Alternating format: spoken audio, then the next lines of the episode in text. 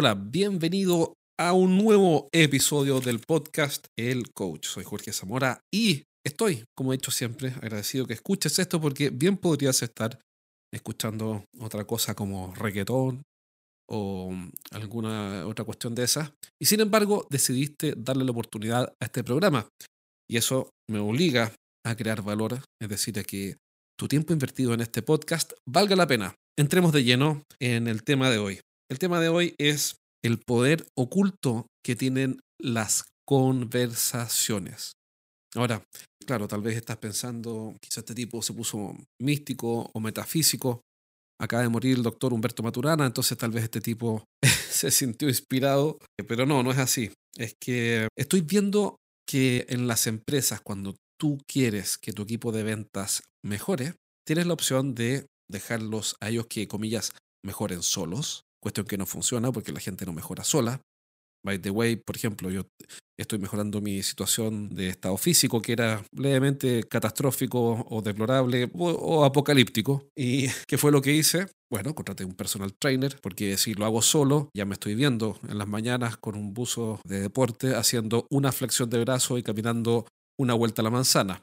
Entonces, para evitar eso, ¿qué es lo que hago? Contrato a alguien. Y el vendedor, el caso del vendedor es exactamente igual en general los vendedores no mejoran solos, así como yo no mejoro mi estado físico solo, así como tú como gerente tampoco mejoras tus habilidades de coaching o de liderazgo solo. Obviamente puedes aprender algunas cosas en YouTube, es cierto.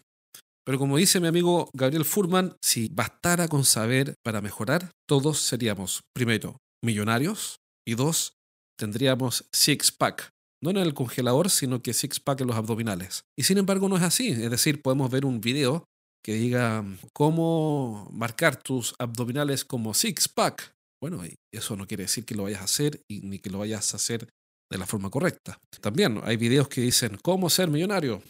Yo leí un libro muy interesante, tiene cosas que no comparto, pero muchas que sí, de Harv Eker, sobre Millionaire Mind. Bueno, leí el libro, no soy millonario, por supuesto, pero sí, por supuesto que me sirvió muchísimo. Eso es cierto, me sirvió muchísimo y he mejorado muchísimo. Entonces, el conocimiento no es suficiente. Las personas no mejoran solas aun cuando tú les des el conocimiento. Es decir, si quieres que tu equipo de ventas mejore, sí, puedes darle algunos consejos, puedes darles ideas, pero la mayoría de los vendedores no va a mejorar solo por eso.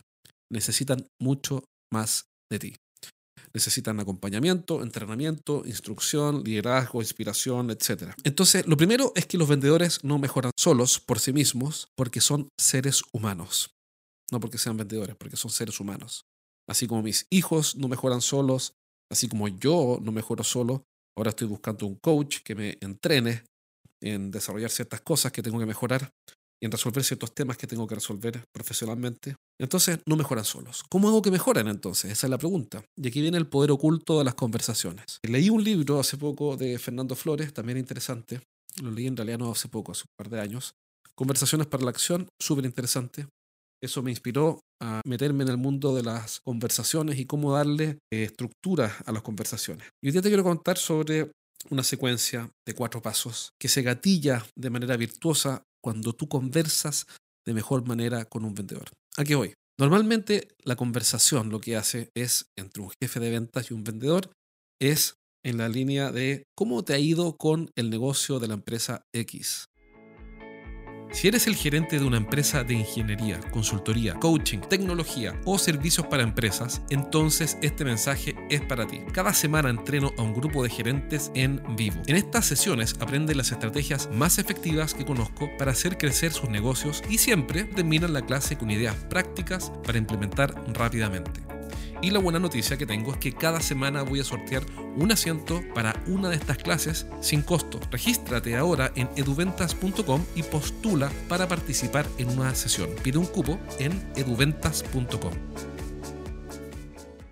Fíjate la pregunta. ¿Cómo te ha ido con el negocio de la empresa X? Vamos a hablar de constructora Santa Clara. Entonces llega el gerente y le pregunta al vendedor, ¿cómo te ha ido con el negocio de la constructora Santa Clara? Ante esa pregunta, la respuesta más probable, si es que las cosas marchan normalmente bien, es me ha ido bien. Entonces, eh, la pregunta que sigue, que escucho todo el tiempo, es ah, ¿y tú crees que vamos a cerrar ese negocio en este mes? Y la respuesta del vendedor típicamente es, depende, pero yo creo que posiblemente sí.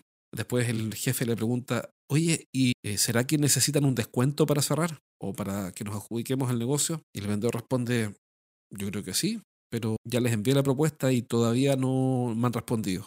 A lo que el jefe de ventas responde, bueno, entonces cuéntame cómo te va con eso. Esa es la típica conversación de pasillo, por supuesto que con sus matices, cada lugar es diferente, entre un jefe, un gerente de ventas o un gerente general y un vendedor. Entonces, si te ha tocado ver esto o pasar por esto, es porque la calidad de la conversación genera lo que estoy representando, que es básicamente inacción.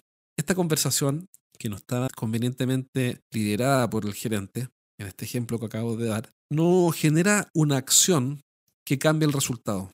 Entonces, cuando uno quiere que un equipo de ventas mejore, una de las cosas que tienes que aprender a hacer, la buena noticia es que hay formas simples de ir dando pasos, es mejorar la calidad de la conversación. Déjame darte algunas ideas. Primero, una buena conversación debe generar buenos acuerdos. Y los buenos acuerdos generan buenas acciones. Y las acciones generan resultados. Entonces, fíjate cómo es. Una buena conversación, primer paso, punto uno, en este proceso. Uno, calidad de la conversación, genera un paso dos, que es un acuerdo. Y esto genera, este acuerdo, un paso tres, una acción. Y esto genera, a su vez, por consecuencia natural, un mejor resultado. ¿Ya? Entonces tenemos conversación, acuerdo, acción, resultado. ¿Qué pasaría con un gerente que, que tiene claridad de esto? Bueno, entonces no haría la pregunta ¿cómo te ha ido con el negocio de constructora Santa Clara? Sino que le diría, por ejemplo, ¿cuál es el próximo paso que tienes planificado con esta empresa? O quizá, mejor aún, ¿cuál es el próximo paso que Constructora Santa Clara tiene que dar para que nos adjudiquemos este proyecto? A lo cual, el vendedor va a responder cosas como, por ejemplo, tienen que aprobar la cotización. Respuesta del gerente. ¿Y qué objetivo intermedio o previo a eso puedes proponer para que sea más probable que nos ganemos ese negocio? A lo cual el vendedor podría responder, por ejemplo, eh, pensando en voz alta, tal vez podrían ver una demostración del equipo o una demostración del software o una demostración de la plataforma o sistema o sea lo que sea lo que vendas. Entonces ahora tenemos una buena conversación que genera un objetivo estratégico. Y el gerente le dice entonces al vendedor, oye, ¿qué te parece que te comprometas a lograr ese objetivo esta semana? Si el vendedor acepta y ambos se ponen de acuerdo en que es un muy buen objetivo, entonces tenemos una buena conversación con un buen acuerdo, lo que fácilmente va a gatillar acciones, varias acciones, para que Constructora Santa Clara finalmente haga una prueba o una demostración o una instalación de la métrica o revise cómo funciona el software o lo que sea. Es decir, que viva la experiencia previa a la compra. Y por ende, el cuarto paso que viene después de la acción es tan solo el resultado natural. ¿A qué voy? Esto que acabo de escribir no garantiza que ese vendedor en esta situación ficticia se gane ese negocio. Lo que sí estamos garantizando es que el efecto acumulado de conversar de esta manera todas las semanas con los vendedores genera un gran cambio que se da por acumulación. Entonces, si yo quiero que mis vendedores mejoren, en vez de reclamar, lo que hago es mejorar la calidad de la conversación, dándole un foco más estratégico, generando aprendizaje, haciendo buenas preguntas y no malas preguntas del estilo, comillas, ¿cómo te ha ido con el negocio de Santa Clara? Cierre comillas. Una mejor conversación va a generar un mejor acuerdo, como por ejemplo el que acabo de explicar, donde el vendedor se asegura de, conseguir una demostración. Eso va a generar mejores acciones, va a generar visitas, llamados telefónicos, preguntas, argumentos, etcétera, lo cual finalmente va a gatillar un resultado. Entonces, recuerda que si quieres que tus equipos de venta, tus ejecutivos mejoren sus negocios, sus ventas, su conversión de oportunidades, Gran parte de ese resultado depende de la manera en que estás conversando con ellos. La calidad de las conversaciones finalmente es lo que define casi todo, virtualmente todo en nuestra vida. Espero que este programa te haya servido. Si sabes de alguien a quien le puede servir, hácelo llegar para que este mensaje le llegue a más gente. Espero que te haya servido. Toma notas, siempre propongo lo mismo. Implementa una cosa rápido para que tengas resultados rápidos y así estos episodios te sirvan. Un abrazo, soy Jorge Zamora y nos vemos pronto en un próximo programa. Mm-hmm.